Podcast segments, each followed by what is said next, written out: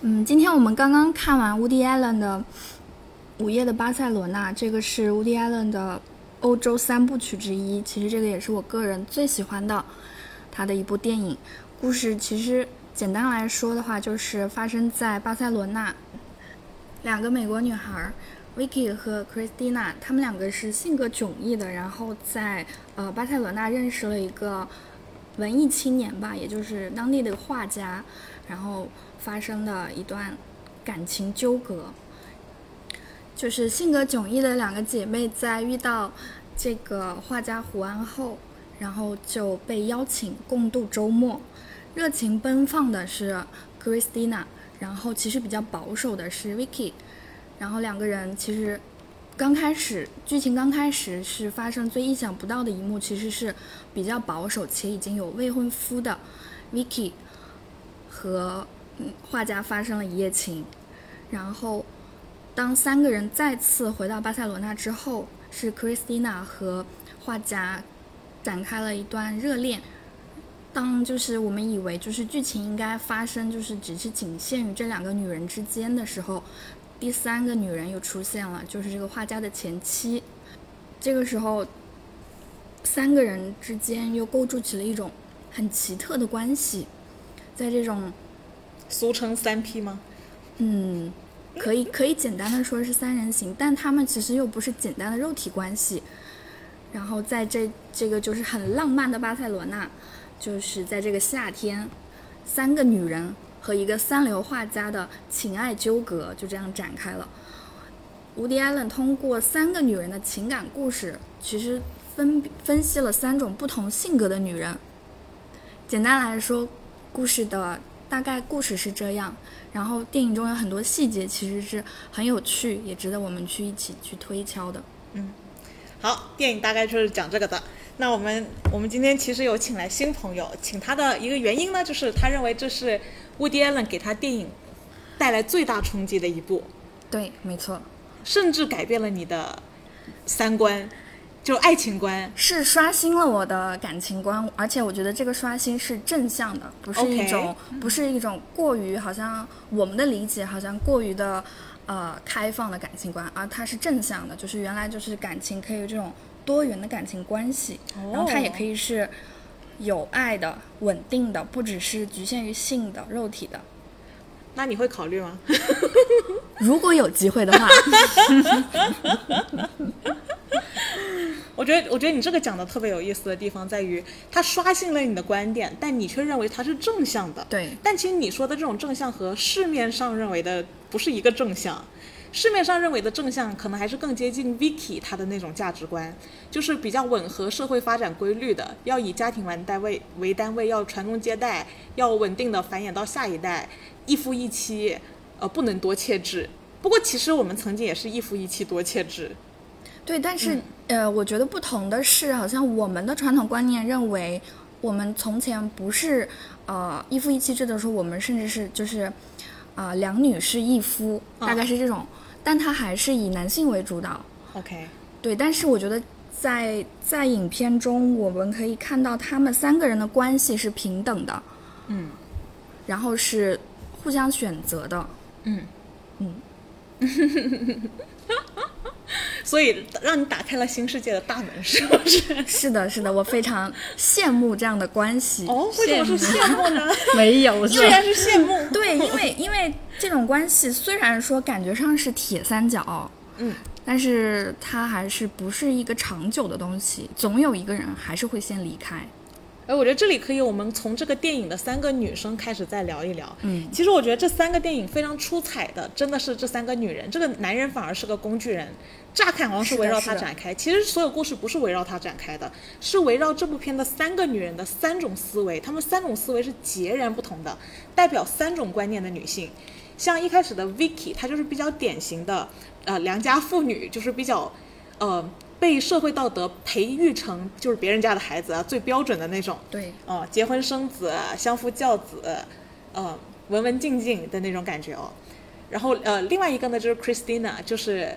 呃，乍看她是 Vicky，反正形容她认为她是心智不全，在这里像小孩一样比较单纯，比较理想主义，跟 Vicky 是形成鲜明对比的。他呢就在整部片里贯穿始终的就是他不知道自己不呃他他不知道自己想要什么，但他知道自己不想要什么。通常就是体验完了就厌了，然后就抛弃了厌倦的，然后再去寻求新的，就是一种典型的比较理想主义的那一挂，就是。呃，这种风格的。然后另外一个女人呢，叫 Alina，她在这里其实是个艺术家个性，非常极端，非常感性，非常情绪化。基本上他们三个人是彼此之间都有非常对立的地方。但是我个人觉得这部片第一个爆点，并不是那个男的同时邀请两个女人跟他们就是一起三 P 这件事啊。最有意思的爆点，第一个爆点是我们认为最保守的那个、最社会道德观培养出来的那个良家妇女，是首先打破这层神秘面纱的。然后她是率先跟这个胡安出轨了的，也不叫出轨，她还没有正式结婚，但订婚了。但他其实嘴上说的最凶，嘴上他感觉是距离这件事情最远的人，但他偏偏是那个最快走进这个阵地的人。我觉得这点就特别有意思了。我觉得其实 Vicky 跟另外两个人比对啊。就是热情、欲望，就是某方面，任何人都有，不管你受什么教育出身，欲望真的是不可否认的。只不过我觉得像 Christina，她反而会更真诚一点。我怎么想的，我不不加掩饰。但 Vicky 很明显就是那种欲拒还迎，嘴上说一套，心里想一套，但是嘴上是不会承认心里的那一套的，但是肉体又不得不接受心里的那一套，就造成了这部片就是第一个有爆点的事情，就是。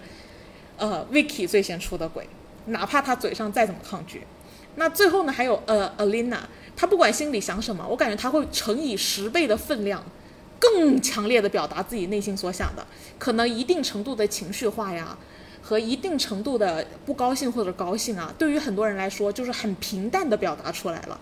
但是 Alina 呢，他会用自己的表现乘以十倍的重量，以非常戏剧的方式，我爱你就爱你。我好爱你哦，我恨你就恨你，恨到想要杀死你。就是他会把情绪进一步的放大。Christina 作为一个像小孩子纯真一样的人，在中间，往左边走就是社会保守的那一派 Vicky，往右边走就是更感性的 Alina。然后，所以这三个女人放在这个故事片里，围绕着胡安展开，她其实是在对女性深层欲望方面在进行探讨。嗯，因为刚才看到最后，Vicky 最后最后还是要拼一把，要尝试一下跟这个男的去去再呃，就这个男的还是有邀约她嘛，她在挣扎自己去还是不去。然后当时我问问到你们，要是你你去吗？你你是说不去？我不去。你是说哎要去？可以考虑一下。然后甚至要离婚。甚至婚就不结了，对不对？所以这里我觉得很明显，就是你们、你们、你们在这边这部电影里面折射到的是不一样的自己。嗯，我觉得可以展开一下你们当时为什么会这么想，为什么要这么做这个选择？因为我觉得这段婚姻关系给我好像可有可无的话，那我结婚干什么？结婚本来要干什么？爱情是这是不是这是不是一个很震撼的问题？这是不是一个很震撼的问题？结婚本来是要干什么？我觉得古时候的女人结婚真的是为了生存。嗯，是的，一傍男性。对，嗯，母凭子贵。现在这个年代结婚到底是为了干什么？我觉得我可能希望是有人给我养老吧，有人陪我养老。你说生孩子可以帮你养老吗？生孩子不可以。还是要有个伴儿，是吗？对，朋友解决不了，对吧？对。你觉得朋友解决不了？对，因为因为我是因为你的朋友都结婚，是因为现阶段我是现阶段我身边的朋友都结婚了，嗯，OK，所以我就觉得，嗯，他们很孤独，他们有伴了就不会陪你了，嗯，大部分是，嗯，我我我发现其实蛮多人在对于结婚的看法都是要有一个伴，嗯嗯，但殊不知。他可能比你先死，或者你就 又没孤家寡人。那可是我觉得人老了，坐在你坐在一个小公寓里头养一只猫，好可怜啊！你的尸体还要被猫啃。所以现在结婚是这个目的。是啊，原来结婚跟爱情真的没关，跟钱都没关了，在这个时代，就跟最后会不会被猫啃尸体有关。我觉得是。OK。嗯。你觉得结婚也是为了这个吗？就是我从来都不认为结婚是我就是我会为了这些原因会去结婚的一个人。你会为了什么原因结婚呢？我只会为了就是，要么是能够给我带来需求性的，这个需求性更多的是帮我去完成一些任务。OK，就比如说，我是我是一个非常不羁的人，嗯然后我可能家里面我爸妈呀，他们就是他们认为就是有一些责任我没能够完成的，就不能够经常陪着他们，也不能陪他们到老啊。我觉得我结婚可能会选择这种。就是他能够陪我爸妈的，而不是让我去陪我爸妈。对，就我觉得男人娶你跟你的想法一样，对对对，男男人希望你去完成这个任务，对你现在是希望男人去完成这个任务，对，就是我我要看，就是如果看你能给我带来什么吧。嗯。就是我是一个非常需求性的类型，OK，就是既然你对吧，连要么你可以给我带来你永葆青春的啊，漂亮、帅气，或者能够谁能做到啊？对呀、换呐、哦对吧就一直换年轻的。不行就换呗可以，对吧牛你逼了，牛逼萧！亚轩，萧亚轩。对对对，你要么就青春，要么就靓丽，要么你就对吧，性功能很好。OK，我可以欣赏你的 muscle 啊等等之类的。还有一个，那你得非常强大，你才能有这么宽放的选择空间。对呀、但是现在就是自己不够强大，但是我的心里面已经有足够有这些想法了。OK 所以说，就是既然我那如果你外在持续不的东西匹配呢？就是你不匹配，所以我都不要啊。哦，OK，对吧？我要这些干嘛？嗯像我之前我那个姨父，他给我介绍，就是过年的时候，他给我介绍，我只是跟我姨聊哈，我姨跟我说，我姨父给我介绍了一个他们学校的老师，然后我问我说对方的年龄年龄多大，然后我姨父说对方三十五岁，然后我就说那我要他干嘛呀？我是求他年纪老吗？对吧？就是我我其实我觉得你真的很大概率说出了男生的想法。对，其实我就是一个非常需求性的一个人，嗯，就是既然你什么都不能够，因为相我相对于很多女性，其实内心是非常比较独立的一个人了，是，就是内在独立的时候，我是需要就是别人能给我带来什么东西的。如果你不能给我带来这些东西，那我真的不知道你在我的人是就是人生的道路上，你能给我提供什么东西？我我带着你，我可能会还疲惫，嗯，对吧？还不如独自完成。你说像生孩子这种东西，我一个人一个人也可以生，嗯，对吧？我就是，呃我要你干嘛呢？真的。OK，是的，他又不跟爱情有关，我对，哦你说你又不是我的，我又不爱你，对吧或？者爱也会过。对，爱只是一瞬间，我想爱谁就爱谁，谁来了，我我可能会因为哇这个人好帅，我好爱他，这一瞬间，下一瞬间我可能觉得他不不帅了，嗯可能这个人哇他好有礼貌，我好爱他，下一秒又不爱了，嗯。我就是这样一个，其实可以爱很，就是表面上可以爱很多人哈，但是嗯。我也是一个在爱情当中不求结果的，因为当你爱求想要一种结果的时候，那个爱就会消失了。爱就已经消失了，在我在我生命当中，或者是很多时候我得到了，就已经消失了。嗯，这种爱不可持续性的东西，不可以长久性的东西，其实我没那么需要它，OK，嗯。或者是其实我要不要他，我都已经得到了。OK，嗯，你这是讲你追星吗？对啊，我只要追就好了呀。就是在这个过程当中，你真的其实我已很男性经得到了。思维嘞，其实我觉得你的思，你的那个那个理解就是，就是婚姻就是开公司嘛，你是 CEO，然后你招员工。对呀、但是我的想法是，婚姻是开公司，我是要招合伙人。嗯，就是我我可能会考虑的更多就是我们互相能给对方带来什么，但他就只考虑别人能给他带来。所以他是 CEO 啊、c e o 独大。嗯，OK，是，但一般男生是这个 CEO 是思维啊，是思维。嗯。是的，我觉得女女生如果要抱着合伙人的态度找男人也不容易，是。因为大部分男人是 Leo 这样的，但是相反就更难了，就是男人要被招进女人的 CEO 公司里，嗯，可能也很难做到。嗯，对于我来讲，像胡安这种男性呢、他就像那种流浪诗人一样。嗯，流浪诗人这种性格，其实我内心就已经是一个流浪诗人了。哦，嗯，就是我的内心足够的流浪诗人，反而这种在我心目当中欣赏不来这种东西。哎，你说这是不是就是 Alina 和胡安一直搞不到一块的原因？他们俩太像了。对，就是我觉得是他们两个像的点都是两个的内心其实是足够的独立以及足够的流浪。哎，但但这样你看，Vicky 和她老公不是也很像吗？早期 Vicky 跟她老公是很像啊，都是表面遵循的社会那套，内心其实是有一点那个欲望的。我觉得这个这个就像是，其实人，我觉得大部分的人最开始的出场机制都是一样的，嗯，只不过说像 Vicky 跟她老公，就是受到社会的道德的一个呃，那个教练教练也好，或者是那种熏熏熏染也好，等等之类的，就是被教条的更严重一些。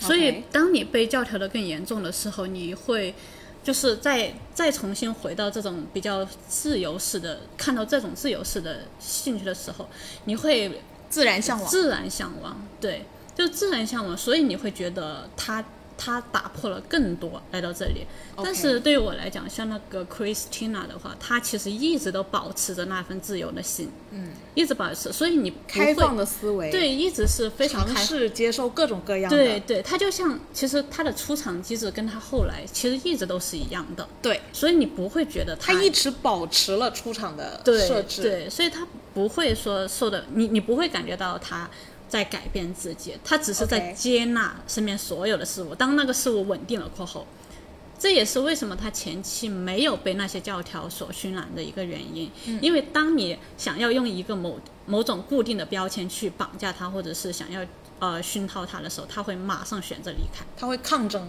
对对，这也是他为什么后来离开了胡安跟那个女性嗯对那段关系当中，因为他觉得这个关系已经某种开始要教条化了，对就有点像 Christina 离开的原因嘛，，对对对，把它变成了某种标准的时候，就是难以忍受的开始啊。是的，但是 Vicky 他们选择的生活，偏偏就是那种变成了教条后的生活。是的，哦，嗯，所以说像胡安这种男性对我来讲一点吸引力都没有。因为你就是那个没有受社会教条的，，对对，我的、嗯。我我觉得我是那种其实是有时候会被教条哈，很多时候也是会被教条，但是我的内心是有点像出场机制的，但是我更 Christina 吗？你更像 Alina 吧？我我觉得我其实不像 Alina，因为 Alina 的话，她是情绪更艺术化的，更细节、更 drama。就我是那种性格一点都不 drama 的人。OK，我我觉得我在人群当中属于一个旁观者，一直都属于一个旁观者。对，喜欢看别人。你更像那个爸爸，胡安的爸爸。对，我像啊胡安的爸爸你。像胡安的爸爸，就对是你对世界的抱负就是写出美丽的诗，但是不发表。对对对 对，我觉得我比较像爸爸。嗯，而且像我其实是特别喜欢那个道格，哦。嗯，就是他老，Vicky 的老公，对，因为我觉得像这种，就是你没有被教条过的过程当中，你就特别喜欢看被教条的人还能活得这么单纯，OK，嗯，就看他们就在演绎自己的世界 OK 有点像你看在欣赏别人的生活的那种感觉。好，嗯那反观淼，你能你你首先这个片，我觉得就我觉得刚才你的意思就是说，这部片并没有太冲击你的三观嘛？没有，我觉得是很正常的。你觉得是很正常的嘛，对不对？但这就是你和淼的差别了。淼觉得有被冲击到的原因是，是不是因为你本身也是比较教条中的呢？所以当有人突破了这个教条，就会给你带来新鲜感。我觉得是不同的，就是在不同的年纪去看这部电影，肯定是会有不同的感悟。就是我第一次看这个电影被冲击，就是因为那个时候二十岁出头嘛，OK，就很新鲜，觉得 哇，原来可以这样，哇，我好向往这样子。当时你更像 Christina 吧？会吗？不，我觉得我更更像。Vicky。OK，对，然后我我现在就是我回头再看一遍这几年，就会不一样的感受，但是整个评价我觉得还是很正向的。我觉得它还是一部很好的一个诠释女性情感的一个电影。OK，就是呃，电影里的 Vicky 嘛，她是一个很理性，然后会用道德感来约束自己，就是有点像我们的其实大部分人的学生时代。嗯但是她其实电影中她其实是通过作弊，也就是一夜情这种事情，嗯去缓解自己，来疏解自己的压力。然后他特别是这样的方式，他更能得到刺激。然后 Christina 呢，她就是一个呃单纯率性的一个性格，他看起来永远不满足，就看起来好像永远在觉得说，我我想要寻找什么，虽然我现在不知道，但其实他是最没有迷失自己的人，他永远在那个觉得达到那个度之后，他就会很清醒的冷静下来，就觉得说这并不是我想要的，就是看似很迷茫的人，其实他是最不迷茫的。哦，这个解读也有意思。那 Vicky 他看似不迷茫，他其实是不是最迷茫的那个呢，是的，？OK，是的，就那是 Alina 不迷茫吗？也迷茫是不是？Alina，我觉得他是一个，嗯、比如说我以前就是以前看觉得自己是 Vicky，、或者是我们可能会代入觉得自己是他们三个人当中的当中的哪一个，嗯，但其实现在看的话，其实我们每个人身上都有综合对综合了他们三个人的一些特点，有些人可能就是，呃，像 Alina 这种敢爱敢恨，啊、爱不到得不到我就要毁灭掉，嗯。或者是说我我不满意你，不满意这个男人，我想要重新塑造你这个男人，在我心里应该是什么样？嗯，对，然后嗯，每一个人其实身上都可以找到他们三个人的不同的影子，是，所以所以我觉得最后其实男主确实是一个工具人，他是个工具人。对最后其实谁都不会在他身边，哦，因为因为就算来来回回的纠葛，其实三个三个三个女性，其实她还是有一种成长经历，不会再去回头。嗯，对，跟这个男的关系只是为了解解释女人自我内心的挣扎。对，每个女性都在三种角色中，呃，时常是不停切换的。嗯，我三个都有，我有时候挺保守的，有时候我内心又有小欲望在作祟，啊，有时候情感又很极端。就哪怕是最后是可能离过婚的琳娜，她会说，嗯、就是因为就是他有一句台词是说，因为不圆满，所以才浪漫。嗯，我觉得可能这个就是不太一样的，就是她是已经经历过婚姻的女性，她会得出一个这样的一个结论。OK，也我觉得有一点，我觉得还蛮好，就是我觉得他这里蛮好的，就是他是会告诉，不论你是在热恋中还是婚姻中，其实没有什么事情是尽善尽美的。嗯对，我觉得经历过这个是比较重要的。嗯，所以其实呃，一方面这三个女人既是每个人内心不同面，她会不会也是阶段的问题呢？比方说 Christina 就是寻求恋爱关系，怎么新鲜，怎么有趣，怎么好玩，怎么来。然后 Vicky 呢，就是还是比较呃刚步入社会，刚步步入婚姻，对婚姻会有比较稳固和美好的想象，但是内心偶尔有小作祟。但 Alina 呢，就是属于已经经历过婚姻了的，她在她在这里和胡安已经是前夫的关系了，都结束过了。她对这个婚姻的理解是不是更是更后面阶段的女性呢？我觉得这这部电影不能表达女性在婚姻当中的阶段关系。OK，其实我他我个人感觉，就是像那个 Woody Allen 的话，他其实更想要去诠释女性怎女性或者是人与人之间关系的可能性。嗯嗯，就比如说女性是否真的要要对吧？一对一的谈恋爱，当然不下定义，你可以选择，或者是他只讲究爱，爱其实什么时候存在？爱其实就是当你心里面还有爱的时候，其实那个爱就是存在的。那没有爱了呢？其实我们也可以选择离开，也可以选择不离开。对，也可以选择不离开。就是在这个世界上，我觉得每个人，我不知道大家是怎么去评判，就是呃，一个人在你身边可以维持多久，或者是怎么样子的。嗯，在于我心中，我是就是对一个人去在我的人生轨迹当中，他能停留多久，是在于我对他的需求。嗯嗯，爱，我觉得这个东西，我相信有爱，但是爱太太短暂了。这不就是在这部片里面，其实隐形存在第四个女人，就那个 Judy，、就后来一直怂恿 Vicky 出轨的那个，已嫁作人妇很多年，但又还没离婚。嗯，因为她碍于各种担忧、社会的教条的看法和呃生活成本，她就是属于已经不爱他。她她是这么说的：我还是爱他，但是就是不是 in love with him。所以这种爱和你刚刚说的爱，就是，呃，他他其实是不同的爱，一种是像亲人般的爱，一种是爱情中的爱。就是，所以现在很多人喜欢把关系用字字眼去标签，比如说友情啊、亲情啊，或者是闺蜜啊，或者是朋友啊，或者是爱人啊，或者是情人等等之类的。其实我觉得去标签这些所有的关系是没，其实对我来讲是没有任何价值的。我觉得人与人之间是有可以有很多种可能情愫，情愫存在，就是可能当下我对你的爱更多一点，就是那个爱其实是自然而然的发生的，但是你会发现我下一秒可能就对你没那个爱了，嗯，可能下一秒我我在你在我生命当中可能感觉哎亲情好像又多了一点点，可能下一秒我又觉得哎你适合当一个朋友，那再下一秒哎我觉得你什么都不是了，就是这种感情，我觉得当我们去定义什么爱爱的这些东西的时候，其实你定义的这些爱，你当你去定义的时候，它就已经不存在了。嗯，所以我觉得爱就是一瞬间的一一个情愫而已。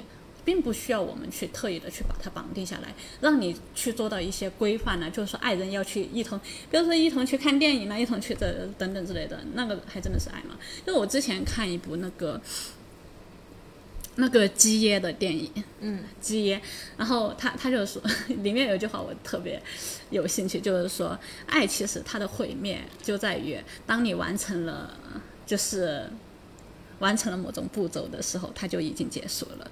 就是当他在你的心目当中，你得到了那种东西，得到了你欲望以外的东西过后，它就已经结束了，就不存在爱了。嗯，就比如说哈，我我可能有时候对我发现我我生命当中真的是这样子的，有一些东西我只要得到手，我马上就不爱了。那种爱其实就在我得到的那一瞬间马上消失。我的爱是这样子的 OK 嗯，所以其实很多时候，我更希望是我在追逐的过程当中，我是享受那一份我去追逐的爱的。嗯，我我不太清楚大家就是其他人，你心目当中你觉得爱最浓烈的时候是什么时候？你这番谈话其实就很像呃电影里 Christina 和 Vicky 的老公谈话的时候，嗯，呃，Christina 会会会说没什么好定义的，她老她她她老公问她，那你觉得你是双性恋吗？因为你们三 P 了嘛，嗯，那你觉得你是双性恋吗？然后 Christina 就说，我觉得没什么好定义的啊，我就是我呀，我不希望被标签。我不希望被标签的。对，当你定义的时候，其实就已经没有任何的意义了。我觉得倒不是定不定义是有没有意义的，而是定义的这一方代表，其实代表着社会上的定义，是社会上的定义对这个定义没有任何意义，而是你对这件事情的定义是全部的定义嘛？你觉得他是怎么样，你怎么做，他就是什么。对，因为我一直觉得这部电影里面其实有隐藏的第四个女人，就是那个 Judy 一直在怂恿 Vicky 出轨的那个 Judy。嗯，她她在这部片里面的位置是比较妙的，就是属于她有点像，他起步有一点像 Vicky，就是像他一开始也说了，Vicky 不用考虑工作，不用考虑自己做什么有前途的事业，因为她嫁给了个男人，生个孩子就完事儿了，嗯就像她自己的前半段人生一样。嗯，只呃，就我们有我们就会一直以为他会是 Vicky 这一方的一个代表人物啊。那殊不知他到了中途开始出轨的时候，我们发现他更像 Christina，对吧？我们会发现他其实内心有那个欲望在作祟。他也做了一些出轨的事情，哎，其实也像 Vicky，Vicky 他也是嘴上说着社会道德，在边缘试探。对，然后在疯狂试探，对，甚至还动手的更敢，更敢于动手，动小手。但是 Vic 呃，但是这个 Judy 她和最后的 Alina 和 Christina 和 Vicky 比，跟他们三个人比，她都是那个更不敢于追求的那一方。嗯，Vicky 她是她虽然是相对没那么敢追求，但他也是更敢追求的，因为他是更早跟胡安上床的。嗯，Christina 一直是非常敢于追求自己想要的任何一切的。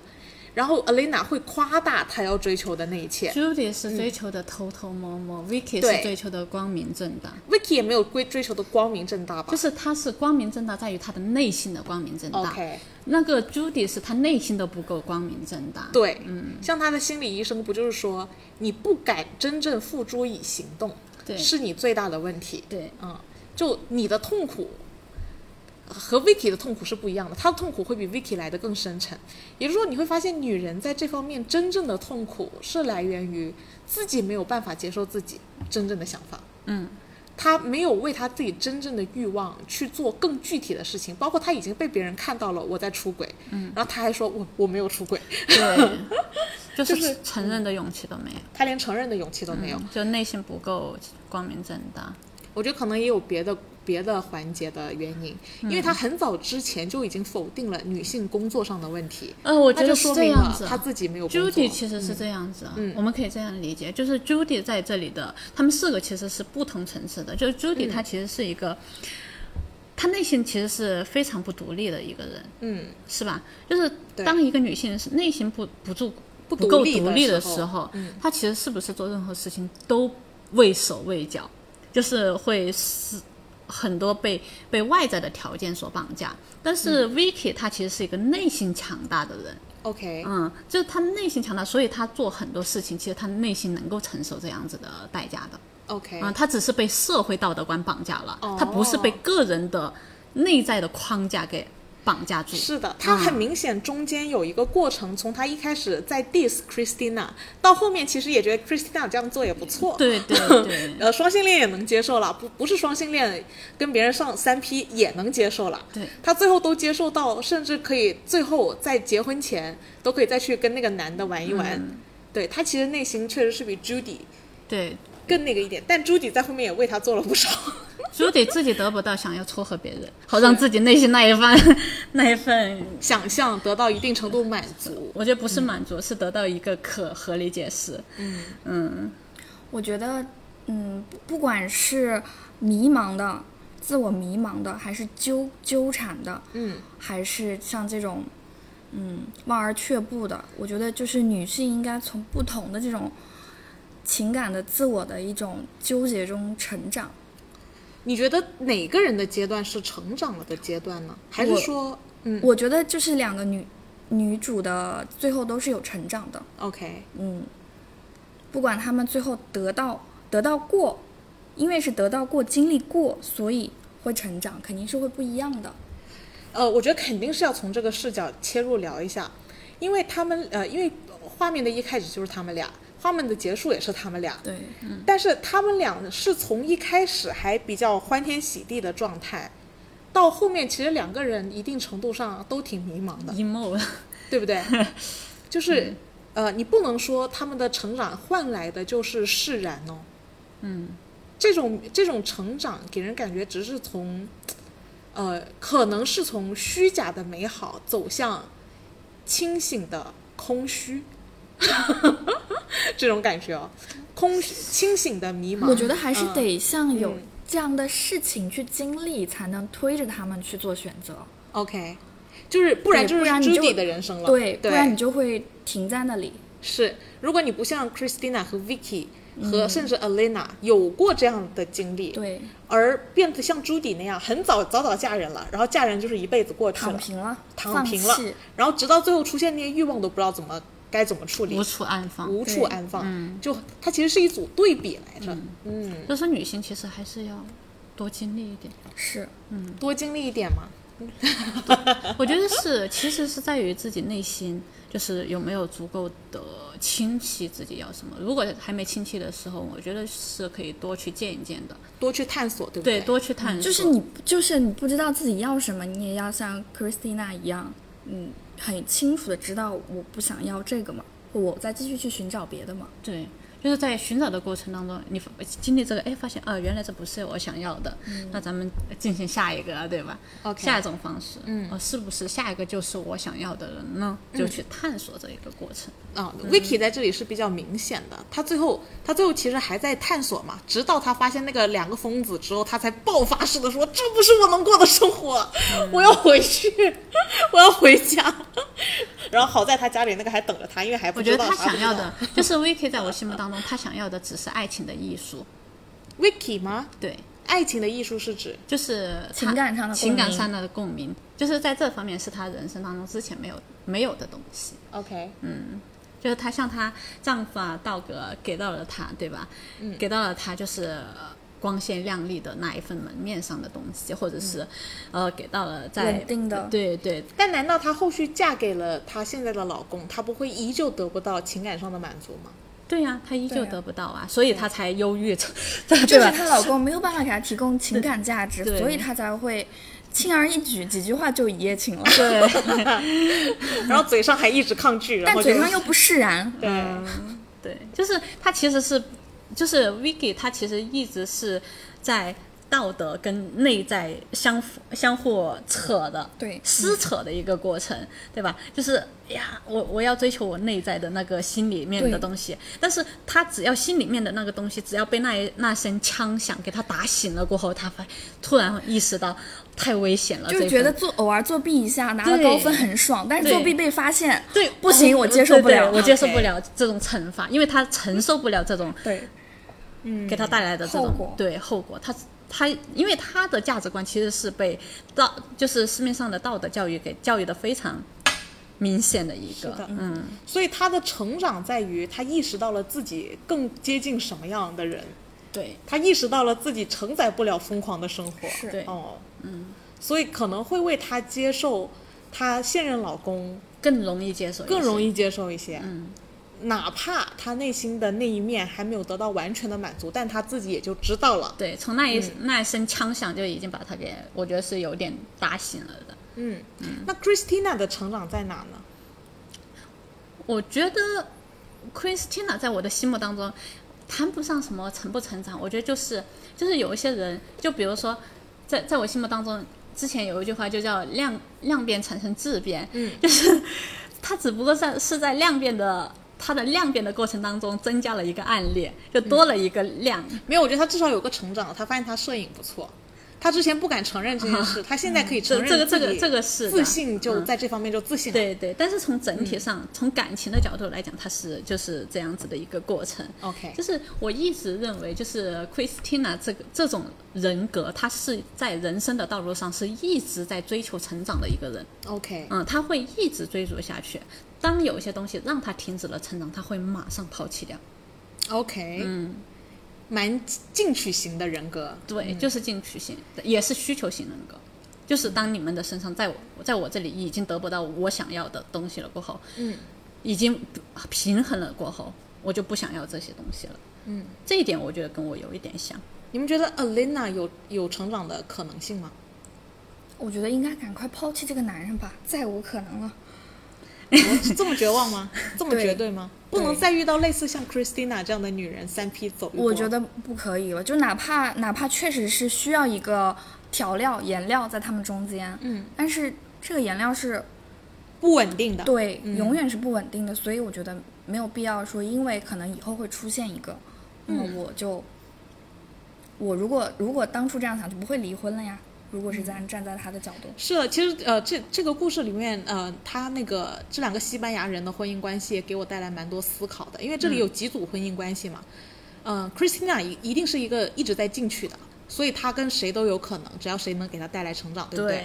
但这里还有三三组夫妻关系，有两组乍看是比较相像的，就是很稳定，嗯，就是呃传统教条化的社会规则，嗯，然后另外两组，呃，另外一组是非常极端对立的。就是他们俩明明就是一直，他们也这么挂在嘴边，说我们俩天生一对，同时又绝对不能在一起。嗯，呃，就是又匹配又互相吸引，但是又不能共存。他们俩的婚姻关系是是一种什么样的情况呢？是一山不能容二虎，还是太过于相似呢？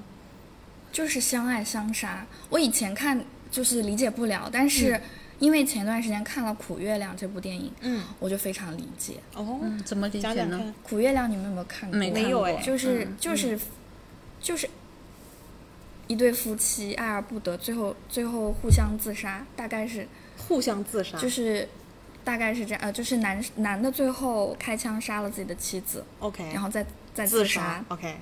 就是一种很炙热的、很轰轰烈烈的，OK，就这种互相无法无法就是忍受对方出轨啊，或者发生任何任何状况，最后那我得不到就毁灭，OK，就这种很纯粹、很直白的一种轰轰烈烈的感所以。你觉得他们两个是相爱相杀的类型是吗？嗯，哎，这个这个曾经是，我觉得曾经是，嗯，这里其实就有讨论到一个呃社会的教条的价值了。嗯，我觉得首先社会教条绝对是有一定程度价值的，只是不能僵化而已。就是说，呃，之前我看到另外一个女人，她也是比较超级名媛吧，台湾的。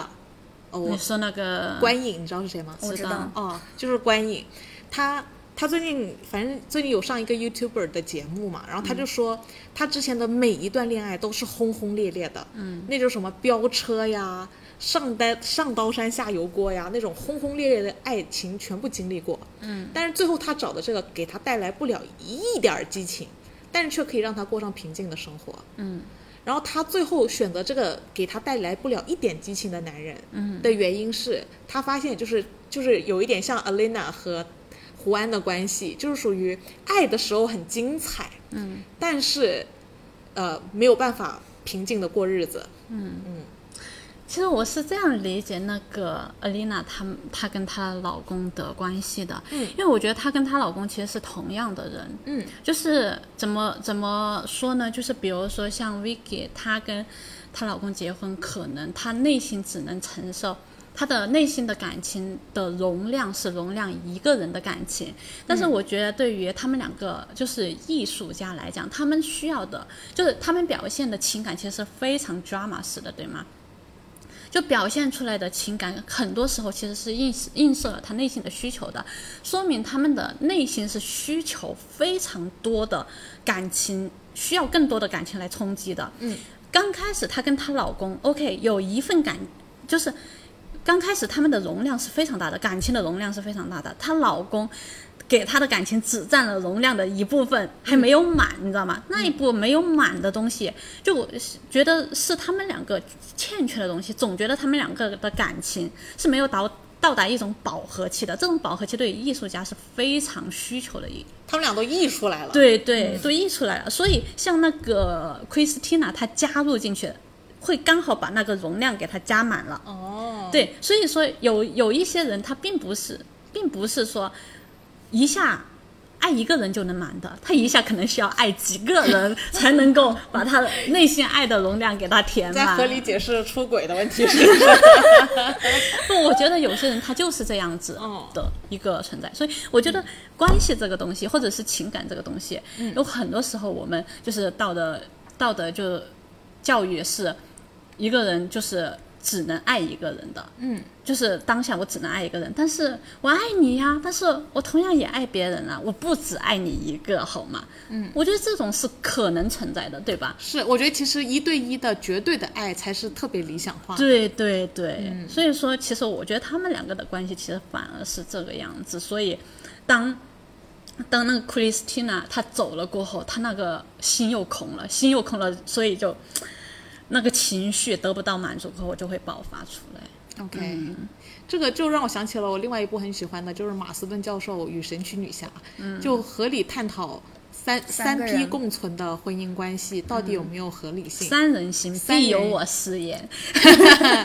因为我觉得一对一的匹配其实是特别难的，嗯，一对一的匹配容易出很多问题。哎，你可以想，我我觉得可以这样想象哈，就是我们内心，我们的心其实是一个多边角的就是 Christina、何 Vicky 和对 Elena 同时存在在对，就是每个女人的内心。几何几何、呃，对吧？这样子的一个形状。嗯，你的某一种特质能够满足我这个边的嗯边，但是我其他的地方呢，对吧？其实还是需要另外的那个感情来去满足我另外的边，把它慢慢的变得嗯饱满起来。嗯嗯，你的意思是一夫一妻制导致了人与人之间关系都不和谐？我其实我 这点很刺激。我觉得这个点就是并不是不和谐。如果说你能够真正的有一天挖掘到你的内心是一个多边形的话，嗯，那我觉得可以探讨性，就是你的心想要得到非常满足的那种容量或者是契合感，那其实是可以追求多的。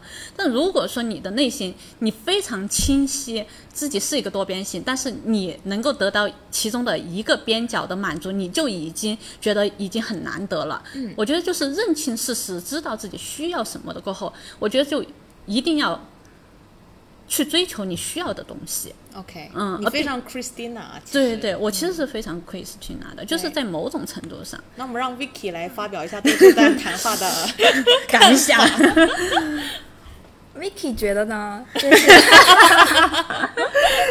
我认同认同大部分的呃论点，但是呢，做不到呀。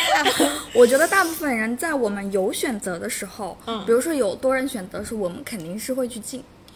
有条件的情况下，我们肯定是可以去尝试，嗯，去尝试不同的关系。可能每个人就是每个人的对感情的基点，嗯，可以这样说，不太一样。是，可能他的需求点不一样，或者是可能哪一个点触动到你，你觉得你觉得这段关系对你非常重要。但是我觉得同时也要知道，就是我们刚才说到，嗯，永恒、永远这个问题，就是人生是一节一节的，爱情是一段一段的，就是没有一阵一阵的。没有，对，可能你身边的人也是来来回回的，我也一个一我很赞同个的，两个两个的，OK，对，所以我们可能需要在这种情况下去找到一个平衡，或者是最适合自己的。我觉得是的。对，但我觉得在找自己适合我自己的这个过程中，我觉得社会的教条在于什么呢？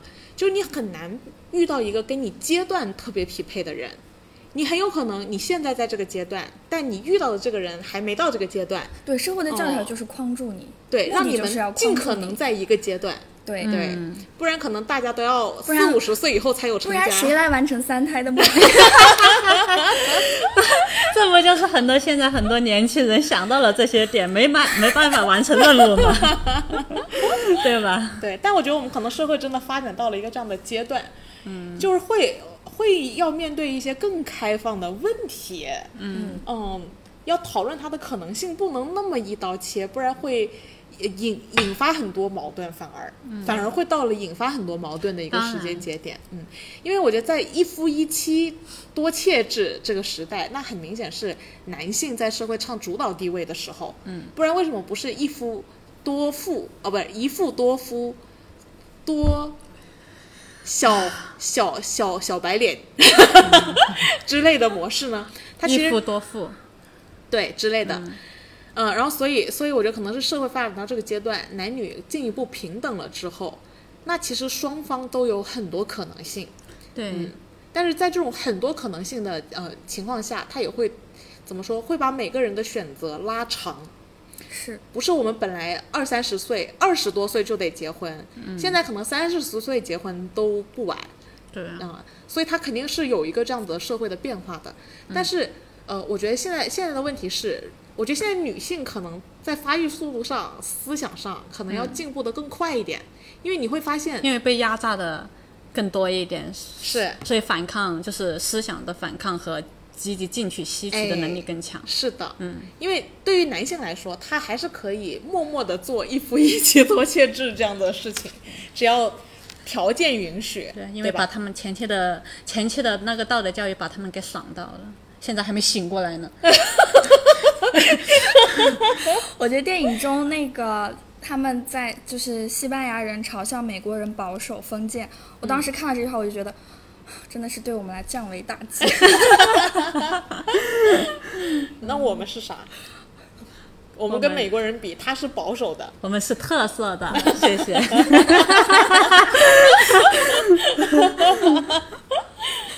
成长慢慢改变，但他要有一个前进方向。你们觉得美国人那个呃不是欧洲人的那种会是我们前进的方向吗？社会的未来会前进到像巴塞罗那这群人的那种状态吗？不好说，但是我们可以只 只是可，我觉得我们只能说是影响可能个体，对吧？但是你要说整个社会前进，我觉得是很难的，很漫长的一件事情。漫长肯定的，我觉得其实就是在关系当中，或者是情感当中，欧洲啊、法国啊、美国啊，他们只是探出了其中的一条道道而已。啊我觉得这种道路其实有无限的可能性，就是很多时候我们觉得它前卫，其实我觉得前卫也也只是他认为的，或者是给社会的一个定义。我并不认为那就是前卫。前卫，对，就是这种东西是需要我们每一个人，不仅仅是我们就是在国内的人，我觉得是需要全世界的人一起去探讨的。嗯，只不过说目前每个就是国家的阶段不一样。对每每个国家的阶段不一样，或者是他们他们探讨的方向其实是不一样的。我觉得是应该把所有人探讨的像那这个研究结果一样，对吧？科研咱们同时开个科研会，你说一下你的结果，我说一下我的结果，对吧？大家一起来探讨嘛，坐下来。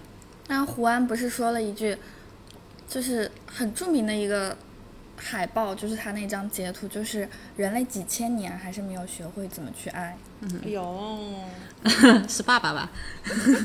是胡安吧？爸爸吧？那不重要。首先，因为刚刚才基于我们的聊天嘛，你会发现爱它就是一段段的。那他说的怎么去爱，难道这一段段的不算懂得爱吗？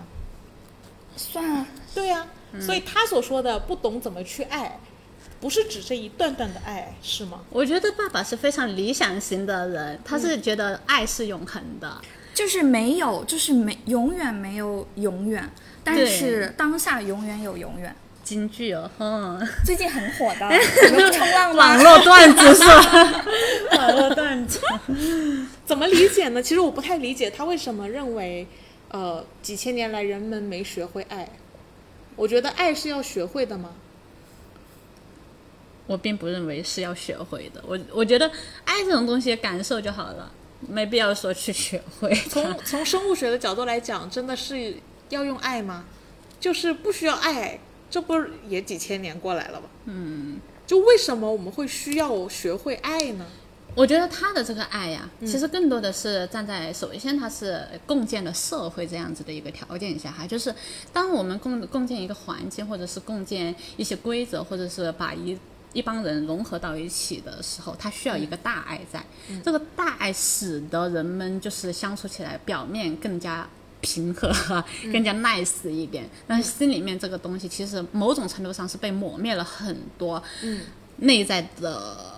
我觉得是自然的一些流动情感的，嗯。嗯。我的观点其实是这样的，我觉得，我觉得是 大家不懂得把爱当做一个非常纯粹的东西看待，而是如果我是 Judy，我会把爱跟我这个女人有没有工作，我是不是嫁给一个男人就好了，嗯，类似这样的东西转移掉了爱，就是说我会把这个东西也等同于爱，或者像 Vicky，她会觉得，哦。我同时被一个这样子的男人吸引，他好像也很被我吸引。你会发现，Vicky 他其实是受到诱惑，就他觉得这个胡安一直在挑逗他，他觉得胡安很被他吸引，嗯，但其实胡安被任何一个人吸引，嗯，但是他会把这件事情转移到这件事情上，也就是说，其实我觉得 Vicky 早期是不够自信的，但是胡安给了他自信，就是让他把这件事情等同于爱了，就是也转移掉了爱。呃，同样的，Christina 身上也有，就比方说，她都不知道自己有什么才华，嗯，当那个女的说，其实你摄影真的很有才华，嗯，他就可以跟这个女的上床了。他本来是不能接受这个女的，他又不是同性恋嘛，但殊不知他表扬了她之后，她就可以对她爱了。你就会发现这件事情爱又被转移了，嗯，然后像那个。呃，Alina 和胡安这两个人的关系，嗯，他们俩肯定是有艺术上的 PK 的，嗯，他们艺术上的 PK 会成为他们呃在谈论爱的这个过程中的一个吵架点，嗯，就是他们俩喜欢吵架的内容是，你就是没有才华，你天天就偷我的风格，你还不承认，嗯，男的说 I'm genius，对，男的说 不是只有你很强，我其实也不错，就他们俩又把这个爱转移掉了。就每个人，我感觉都没有把爱这件事情用特别纯粹的方法看待，都在转移。就他得，他必须得把爱跟什么东西绑定在一起，不不足以绑定就不是爱。这里其实涉及到我的一个观点啊、嗯，因为我身边有很多，比如说啊、呃，男的出轨啊，嗯，啊、老婆突然发现自己的男人在外面还有一个家呀，然后女人就进入 Alina 状态，就歇斯底里啊，崩溃啊，大吵大闹啊，这那这那样。但是我我常常看到这样的情况啊，就我真心觉得我是可以接受，如果我未来结婚了，嗯，然后我突然我老公跟我说，或者被我发现他在外面还有一个家庭，有一个女人，甚至有孩子，嗯，我觉得我真的是那种会张开双臂拥抱，嗯。指不定你老婆进来了更喜欢我还是更喜欢你呢？就是我会有我会有这样的态度，但同时我知道问题是在哪呢？嗯，就是对方不一定有这样子的呃，对方没有办法那么纯粹的看待爱，他一定会把爱转移到某些利益上。嗯，就是第三方的那个家庭，我能接受他，他不能接受我的原因是分财产的问题。嗯，我觉得任何多边关系其实都涉及到更复杂的资产计算。嗯，像如果是一夫一妻，大家就把这个婚姻婚姻法把这个财产方面的计算搞得特别标准化，嗯，就让很多问题更容易解决，嗯，所以我觉得往往是那种有有第三方的那个小三的这个家庭，嗯，往往真正的问题跟爱无关，而是跟计算有关，嗯，就比如说我们怎么去计算，啊，我觉得当然这个。周遭对我们的吐槽也是一种计算啊，嗯，就社会对我们的看法也是一种计算。但我觉得更大的问题是，我觉得很多小三真正上位或者小三出现的原因不一定是因为爱情，很多小三不是因为爱情跟这个男的在一起，而就是因为钱。嗯，那这个时候我觉得就问题比较麻烦了。嗯，因为从资产的角度来讲，他一定要公平，嗯，他不然他。没有办法维持社会的平衡，嗯，但小三他想上位，他就不想走公平的路，嗯，我觉得这里才是那个问题的来源，嗯，所以我觉得所有的问题真相都不是真正因为爱，还是因为物质是。的平衡问题，嗯，换句话来说，我觉得如果啊通过那个人工智能计算啊各种发达，因为你的所有资产都会真正的被互联网啊信息流啊，嗯，统一起来，绝对是有据可查的，嗯。也就是说，随着科技的发展，最前面的方向，嗯，一旦什么东什么物质方面的相关内容都可以明确的计算出来，嗯，那是不是这是我们可以未来发展成更多边关系的一个起点呢？我觉得未来的社会可能任何人都能跟任何人发展出任何关系。其实你这就是抛开 抛开物质，纯纯粹看待爱，嗯，和同时接受物质。那那我我我特别想问一句哈。你认为爱是什么？我觉得爱是什么呢？只要我真的不讨厌你，就是爱了。不讨厌你？哦，你会因为什么讨厌别人呢？就是你有没有有没有接有没有受过那种真的没有办法跟他共处一室的人，跟他在一起就很厌烦？哇，大部分人。嗯，那不是没有爱吗？好多人。当你长期愿意花大量的时间，嗯，跟某个人待在一起，并且感受很自然。嗯，我觉得这在我眼中就已经是爱了。是吗？就我可以接受你的存在，这就是一种爱。OK，嗯，所以对我来说，我是真的很爱你们的。嗯嗯，那淼淼呢？你觉得爱是什么？我觉得爱这个很难讲，是不是很难讲？因为但是我觉得对，我觉得我们就像你刚才说的案例，出轨的案例，我觉得是。有点像以前看过《奇葩说》的一个议题，就是结婚之后遇到真爱，OK，你会怎么办？你会不会放手啊，或者是会，或者是怎么样？嗯，让我想到就是爱情，其实它不是幸福的唯一的标准，衡量的标准。可能可能幸福生活有不同的追求，但不一定是一定拥有爱情的才是幸福的生活。这这个肯定是的，对。爱情是讲不清的东西。嗯，爱情是讲不清的东西，还是我们因为社会的教条对爱的要求太高了呢？就是对爱太苛刻了。我觉得反而不是苛刻，是我们大部分人总是以或者是嗯硬件条件啊、金钱啊，或者是性能力啊，把这些去放到。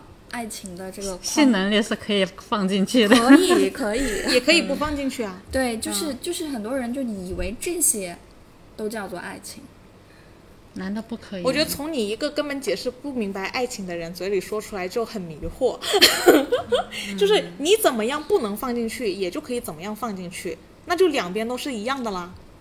嗯，首先我们觉得爱情是，如果把爱情独立看待。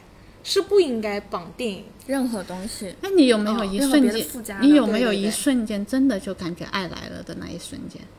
我每一个瞬间我都感觉到爱来了。OK，你你大爱。我不行，因为我是 Vicky。对，他是 Vicky，我感觉不到。你有什么？你有你有感觉过吗？因为我会真的会衡量很多东西。OK，你真的很 Vicky。我是 Vicky。那我是 Alina 吗？难道不是吧？我也不是 Alina。哎，我好像有点像。你可是 Alina，你的爱的容量很大。是吗？我是 Alina 吗？可以容下。但我绝对不像 Alina 那样那么歇斯底里和崩溃。我没有那样的一天。所以你的情绪被社会道德给……我觉得是因为没有那个人，没有那么理想的一个人。我觉得不存在。这样的人呢，嗯，可以多可以多个人来补充那个边边角角吗？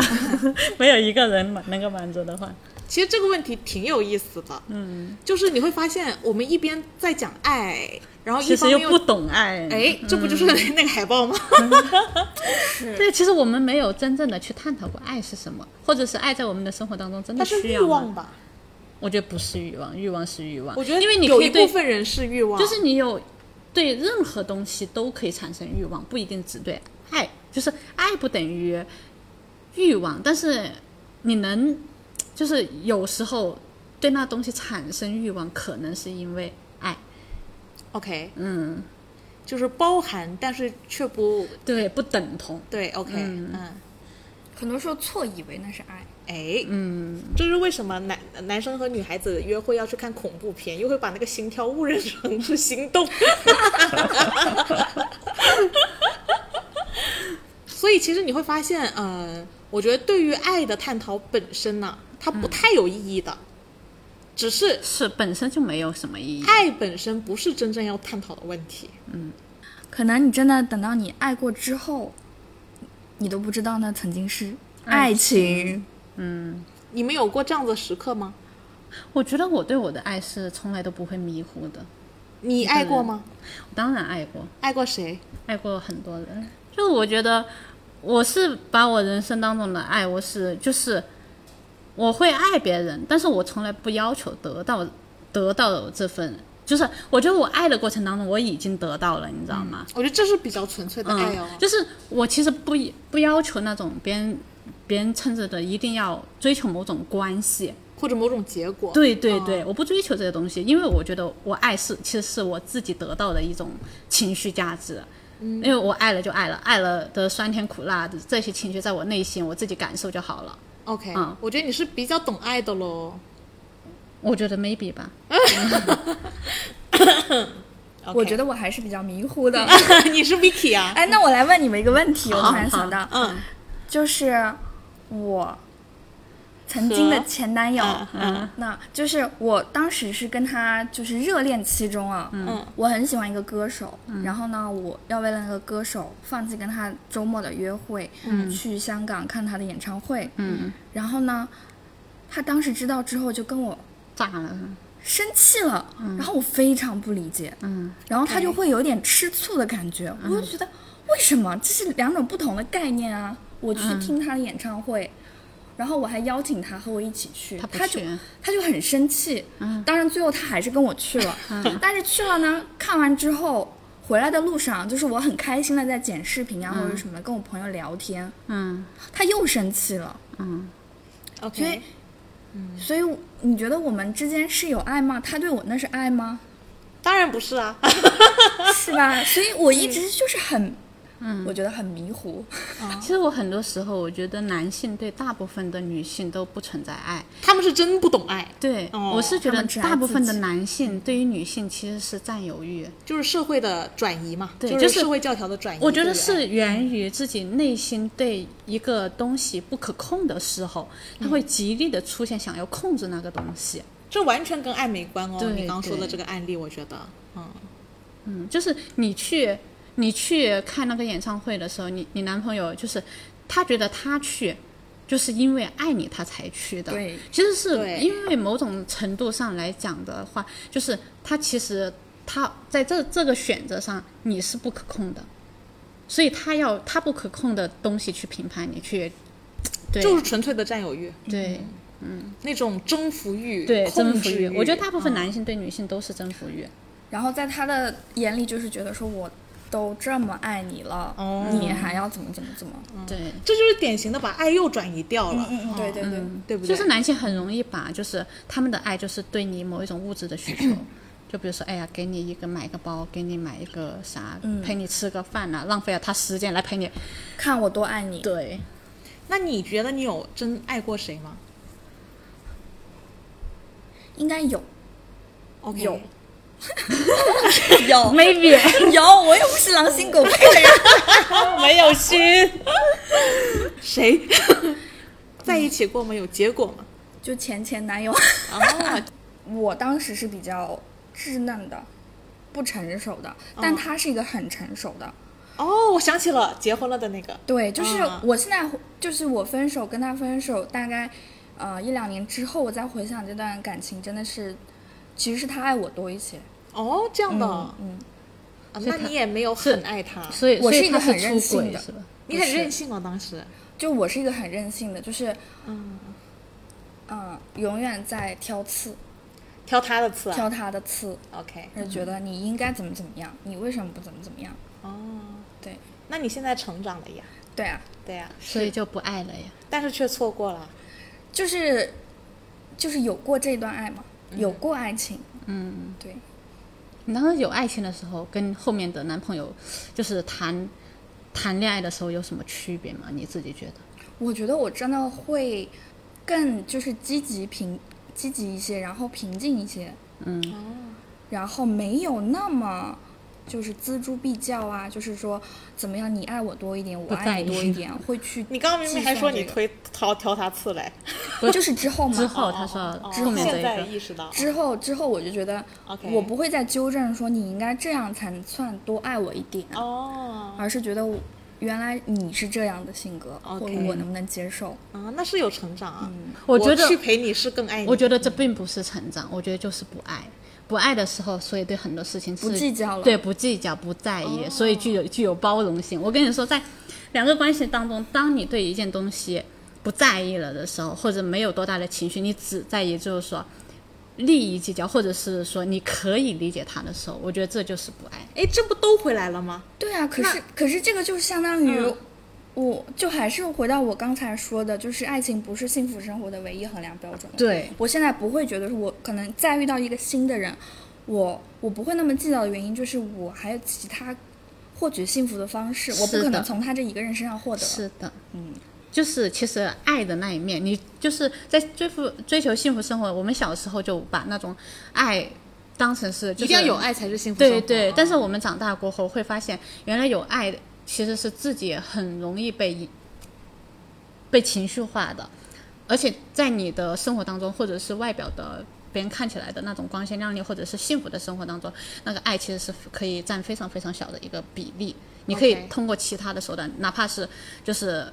就我们现在衡量的，哪怕是经济，或者是他完全只让我开心，就提供这种情绪价值，那我也可以得到我幸福的这个结果。我觉得也不是一定是成长的，是我们更利益化了，更追求就是自己更自自己。对，更追求那种结果性的东西了。嗯幸福的生活是一种结果性的东西吗我觉得就是性结果性的东西。？OK，嗯，就而且我们当下的幸福的生活也只是就是有一些教条式的，就是框框给我们框下的一些幸福生活的一些表象。那那那你觉得呃，追求幸福会是我们的结，会是我们要的结果吗？我觉得每个人不一样吧。我们现在我觉得是还要保持一种非常开放的视角去探讨这个东西。OK，嗯，因为因为目前来讲的话，还真的没有人说去对这些去进行一个探讨，或者是多维度的一个解释。我就把这个话题先放在这，开放性的，让每个人去想一想自己是不是这样子。我就通过《Woody Allen》这部电影，它的意思是未来的最终答案是不确定的，但是当下的否定是确定的。对对就是当下的某种标准化的幸福，那不是真的。他首先有打破这件事情，我觉得也不一定说不是真的，就是不一定不是，也不一定是。对对，对。就是乌迪艾伦他其实一直都想让我们去探讨这些东西，是。他只是给了我们一个思考的方向，嗯，或者是让我们积极的去探讨更多的可能性。嗯。最重要的是，你的另外一半最好跟你一起探讨，不然有可能就是你走了很远，他还在那儿。他在那不重要，你可以去前方遇到另外一个人。对呀、我为什么要在？我也为什么要在那里等你？你真搞笑，你自己，对吧？那那难道 Vicky 的老公不是在原地的人吗？我不觉得啊，我觉得他很开心啊，很 happy 啊，对吧？我觉得这部电影常看常新，再过几年再看一下，可能又不不一样对对对对，就是过过了过几年过后，你可能又开启了思维的另一条路，所以你去探讨这部电影，其实是从另外一个思维去探讨了。这个就是伍迪·艾伦提供给我们的，其实就是要从很多个角度去探讨，然后得出一个、全方位的接受，不要先先一刀切画一条线，说不能那样，不能这样。对，对这肯定就是 Woody Allen 所有电影都在做的一个重要的事情了，嗯，算是 Woody Allen 电影的灵魂了。我觉得是为社会做点贡献。他真的是有为社会做贡献了。嗯，事实上，越发达的国家对于这种边界道德的很前卫，我们现在看来很前卫的话题，嗯，它其实都是一种进步。嗯，其实这种。看似非常前卫的东西，其实是应该是非常正常的才是。嗯，它其实也并没有更前卫。其实就我们也不应该画，因为我们是特色主义，所以就会我们称它为前卫。但它本身前不前卫也不一定。对我十年前看这部电影，我真的是觉得好前卫啊！或者是这种前卫也只是我们没有拥有的，我们觉得前卫而已，或者也只是别人给我疏导的这种思想才是前卫的。那。谁说的是标签吗？我觉得都是标签。我觉得人生就是在追求的过程当中，因为每个人的思想就是其实很多时候都会被禁锢在某一条线上。就是在禁锢在每一条线上的时候，我觉得你只要一直努力的去开放这一条线，然后去接受自己真正想要的，自己觉得 OK 的，自己需求的，能够让自己内心得到。满足的东西，我觉得那就是前卫，在你的人生当中那是前卫的，嗯，而并不是我觉得前卫并不能称作是所有人都称为那叫前卫，那个前卫其实不就不再是前卫了。那从个人的角度来讲，我追求我认为的前卫，是不是就是一种成长呢？我觉得就是，因为其实我们生活当中人生人生在世，并不是说。就是你想的悲观一点，其实我们谁也不知道自己在追求的是什么，或者是我们当时当下追求的，其实都是非常虚无的东西。嗯，但是既然我们在人生当中追求前卫的，可以让我们内心得到自己感觉自己是在成长的，或者是这个成长的过程当中能够让自己非常。快乐或者是非常满足的支撑自己生活下去，那我就觉得这就是你人生当中前前卫的方向。嗯嗯，我觉得你不小心讲出了我对时尚的爱，是吗？我欣赏时尚的原因，时尚就是要新的，就是永远在突破，在前进，在敢于尝鲜，不然衣服遮羞就好了。我常说的，为什么一件衣服不是遮羞就好了呢？都不需要遮羞，对吧？所以我觉得它肯定还是要成长。